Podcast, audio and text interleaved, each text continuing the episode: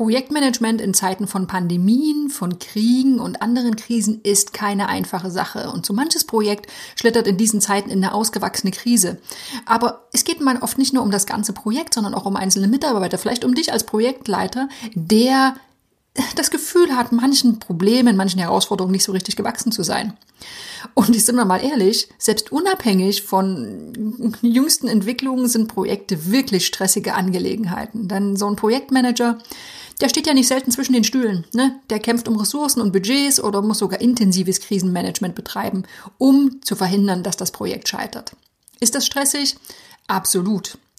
Nur ist es so, dass Dauerstress heutzutage ja beinahe als normal gilt, in Anführungsstrichen, also als notwendiger Teil des Jobs und ist für manchen so fast eine Art Statussymbol nach dem Motto, ich habe Stress, also bin ich wichtig. Dummerweise wirkt sich ununterbrochener oder unnötiger akuter Stress nicht nur negativ auf die eigene Gesundheit aus, sondern auch auf die Stimmung und auf die Leistungsfähigkeit des Teams und damit letztendlich auf das Projektergebnis. Und genau um diesen, um dieses Thema Stress geht es in dieser Podcast-Episode. Wir stellen dir vor fünf einfache und effektive Stressmanagement-Techniken in Krisenzeiten. Sei gespannt. Nach dem Intro starten wir. Ladies and gentlemen, welcome to the best project management podcast, Projekte leicht gemacht, where projects are made easy and exciting. Let's get started.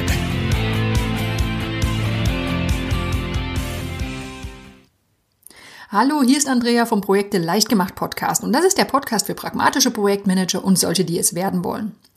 Pragmatische Projektmanager, die wissen auch, dass Stress eine ganz natürliche Sache ist, dass aber zu viel Stress mh, hm, nicht nur dem Menschen selbst nicht gut tut, sondern auch dem ganzen Projekt.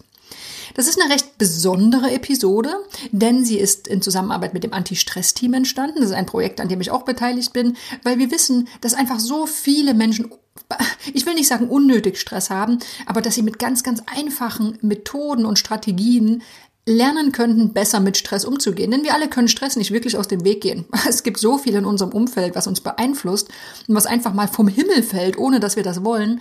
Und dann ist es einfach an uns zu lernen, hey, lasse ich mich davon unterkriegen oder wie kann ich gut damit umgehen? Wir werden also in dieser Folge fünf Techniken präsentieren, fünf Stressmanagement-Techniken.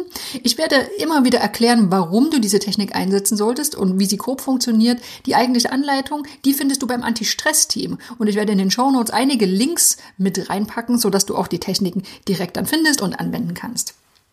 Warum machen wir aber das Ganze? Ja, weil wir doch pragmatische und auch irgendwo starke Projektmanager sein wollen. Und starke Projektmanager, die die reagieren gelassen auf akuten Stress. Die geben Stress vor allem auch nicht an ihr Team weiter. Die kennen ihre Kompetenzen und vertrauen darauf, Probleme lösen zu können. Die bewahren die Ruhe, wenn der Rest chaotisch reagiert. Die lassen sich nicht von unklaren Zukunftsaussichten zur Verzweiflung treiben.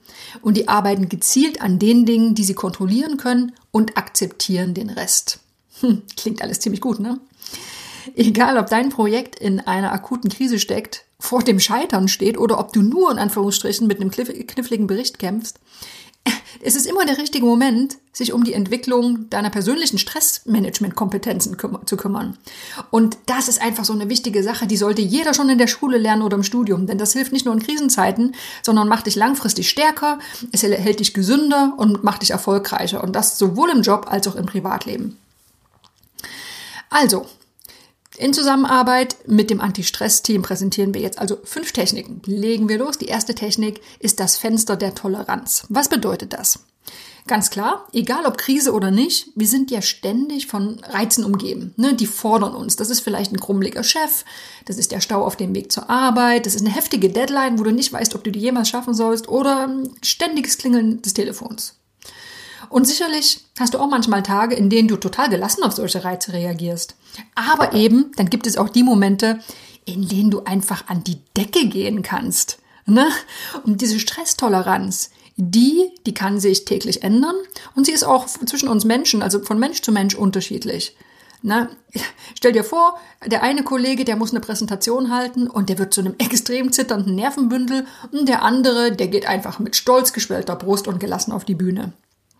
Ja, was wäre jetzt schön, wenn wir uns doch immer oder naja, zumindest meistens in einem Bereich aufhalten könnten, in dem alles gut funktioniert und in dem wir uns weder gelangweilt noch überlastet fühlen. Und das ist das sogenannte Fenster der Toleranz.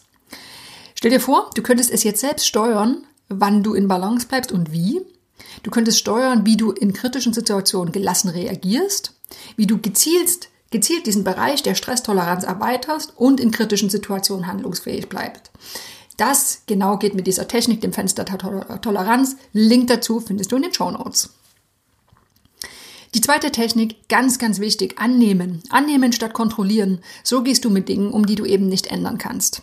Und das ist ein ganz wichtiger Punkt, denn wie sehr wir Stress empfinden, hat nachgewiesen damit zu tun oder mit dem Ausmaß zu tun, wie wir das Gefühl haben, Kontrolle zu haben, reale Kontrolle oder empfundene Kontrolle über eine Situation. Was heißt das? Machen wir mal ein Beispiel. Ein Kunde ruft an und erklärt dir in einem hochschrillen Tonfall, dass dein ausgeliefertes Produkt schon wieder ausgefallen ist und er sofort Ersatz haben will. Ob diese Situation jetzt bei dir Stress auslöst, hängt zu einem hohen Maß davon ab, ob du selbst die Kontrolle über die Situation hast. Ne? Variante 1. Wenn du jetzt keine Ahnung hast, wie du das Problem lösen sollst, du hast keinen Ersatz, es ist keine Unterstützung in Sicht, dann hast du keine Kontrolle. Und das Ergebnis ist Stress, ganz klar. Wenn allerdings so ein Problem häufig vorkommt, du bist vorbereitet und du musst nur das Ersatzprodukt mit einem Knopfdruck versenden lassen, dann hast du Kontrolle und reagierst gelassen. Also kurz zusammengefasst, je mehr du das Gefühl hast, Dinge kontrollieren zu können, desto geringer ist dein Stresslevel. Und es gilt auch umgekehrt, fehlt dir das Gefühl, Kontrolle über die Dinge zu haben, dann fühlt sich das einfach viel, viel stressiger an. So, jetzt gibt es natürlich jede Menge Situationen, das kennen wir alle, die nicht in, in unserer Macht stehen. Ne? Da können wir keine Kontrolle ausüben. Aber was denn dann? Bist du dann im Stress hilflos ausgeliefert? Wirkt ja erstmal so. Aber so ist es eben nicht. Denn es gibt richtig gute, effektive Strategien, mit denen du lernst, Dinge anzunehmen, die nun einmal nicht zu ändern sind. Wenn du eine ausführliche Anleitung mit Beispielen äh, dir wünschst für typische, ineffektive und effektive Strategien, auch dazu findest du einen Link in den Show Notes. Die dritte Technik ist ein sogenannter Resilienzplan. Resilienz ist so eine Art Modewort geworden und das auch zu Recht. Warum? Weil Resilienz die Fähigkeit bezeichnet, sich trotz widriger Umstände anzupassen oder zu erholen. Klingt das gut? Ich finde, das klingt super und das ist einfach eine richtig tolle Sache. Denn resiliente Menschen reagieren gelassener auf kritische Situationen. Die haben das gute Gefühl, mit Herausforderungen umgehen zu können die kennen ihre Ressourcen und vertrauen auf ihre Fähigkeiten und sie überwinden leichter ein Trauma oder Krisen. Und jetzt kommt das super tolle. Resilienz ist eben keine feststehende Eigenschaft. Die ist dir nicht von Geburt an mitgegeben oder eben nicht, sondern die kann von allen, egal wem, gelernt und trainiert werden. Wie das geht, auch dafür haben wir eine ausführliche Schritt-für-Schritt-Anleitung erstellt. Den Link dazu findest du ebenfalls in der Beschreibung von dieser Podcast-Episode. Die vierte Technik, das ist der unerwünschte Gast. Das ist eine spannende Übung und die gibt eine ganz neue Perspektive auf die Dinge. Falls du gern mit Metaphern und sprechenden Bildern spielst und anhand von Geschichten mal so einen neuen Einblick zu gewinnen, dann solltest du die Technik unbedingt mal ausprobieren. Die ist nämlich spannend. Die Idee, wir Menschen, wir neigen ja oft dazu, positive Emotionen völlig willig anzunehmen Ne? Und wir identifizieren uns auch mit denen. Aber negative Gefühle, die schieben wir gern beiseite. Die unterdrücken wir, die kämpfen wir dagegen an, weil ja, fühlt sich einfach nicht gut an. Und das kann kurzfristig sogar sinnvoll sein, kann sich aber auch langfristig stark negativ auf deinen Gesundheitszustand auswirken. Wenn du also das Gefühl hast, hey, ich würde gerne ein bisschen gesünder mit negativen Emotionen umgehen, wie zum Beispiel Angst oder Ärger, dann probier die Technik der unerwünschte Gast aus. Ähm, richtig lustige Sache findest du auch beim Anti-Stress-Team. Den Link, den verlinke ich dir in den Show Notes. Und dann kommen wir auch schon zur fünften Technik, das ist die Hurricane-Meditation. Das ist eine äh, unglaublich spannende Übung, die ich wirklich sehr gern mag. Ähm, vielleicht runzelst du so ein bisschen die Stirn. Meditation, Projektmanagement, wie passt das denn jetzt zusammen? Wir finden, das passt super zusammen. Denn wenn wir dir inmitten einer richtig kritischen Situation eine Möglichkeit zum Runterkommen zeigen können, dann tun wir das gern. Du musst jetzt äh, keine Sorge haben, du musst dich nicht im Lotussitz mit verknoteten Beinen auf den Boden setzen, du musst auch keine Räucherstäbchen anzünden. Meditation ist ein riesengroßes, weites Feld und es hat nicht immer mit irgendetwas Esoterischem zu tun.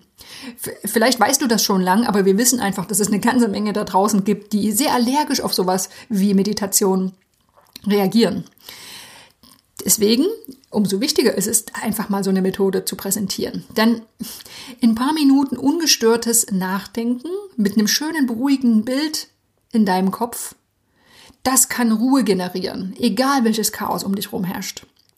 Sei auf jeden Fall mal mutig, probier es mal aus. Die Hurricane-Meditation in Kursform funktioniert so, dass du dich selbst in dieses Bild reinversetzt. Ne? So ein Hurricane. Du bist im Auge, im Auge des, des äh, Orkans, im Auge des Hurrikans um dich herum bricht das Chaos aus, es ist alles in Bewegung und du sitzt in diesem Auge drin. Und das ist ein unheimlich schönes Gefühl, was auch in kritischen Situationen Ruhe generieren kann. Auch dazu findest du den Link beim Anti-Stress-Team. Ja, das war's schon. Ich fasse nochmal zusammen. Das Fenster der Toleranz, annehmen statt kontrollieren, wichtiges Thema, also Dinge annehmen, die wir nicht ändern können. Die Erstellung von einem Resilienzplan, die Übung der unerwünschte Gast und die Hurricane-Meditation. Ganz, ganz tolle Übungen, ganz, ganz tolle Techniken, die ich alle, alle empfehlen werde, weil sie einfach so gut funktionieren.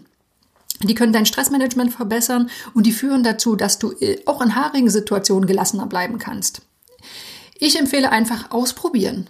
Ne? Es kann gut sein, dass du mit manchen Techniken gar nichts anfangen kannst andere funktionieren wunderbar. Auf jeden Fall ermutige ich zu etwas Experimentierfreude äh, und ja, einfach mal dem, dem Ausprobieren. Das ist eine tolle Sache. Und dann wirst du merken, was sich für dich gut anfühlt und was dir hilft oder was vielleicht eher nicht. Auch kann ich dir noch mit auf den Weg geben, beim Anti-Stress-Team Anti gibt es auch noch den kostenlosen Stresstest oder einen kostenlosen Burnout-Test. Da kannst du mal schauen, wie es da gerade bei dir aussieht. Auch dazu findest du Links in den Show Notes. Ähm, wie gesagt, ich bin an diesem Projekt beteiligt. Ich finde, es ist eine tolle und ganz wichtige Thematik, der wir uns da annehmen. Und falls du manchmal das Gefühl hast, huiuiui, ähm, manchmal ist es ganz schön viel und ich würde gerne ein bisschen ruhiger, gelassener sein, ohne aber, dass ich jetzt hier ständig nur noch Entspannungsübungen machen muss, ähm, dann schau mal beim Anti-Stress-Team vorbei. Wir haben tolle Methoden und Strategien für dich. So, das war's auch schon für diese Woche. Stressmanagement äh, ist auch für Projektmanager eine ganz, ganz wichtige Geschichte und deshalb fanden wir, das passt wunderbar in diesem Podcast. Das war's für diese Episode. Ich hoffe, wir hören uns das nächste Mal wieder. Bis dahin, ich freue mich. This podcast is presented by ITTP, Virtual Education for Professionals. Learn all about project management, online, flexible, and of course, 100% auf Deutsch.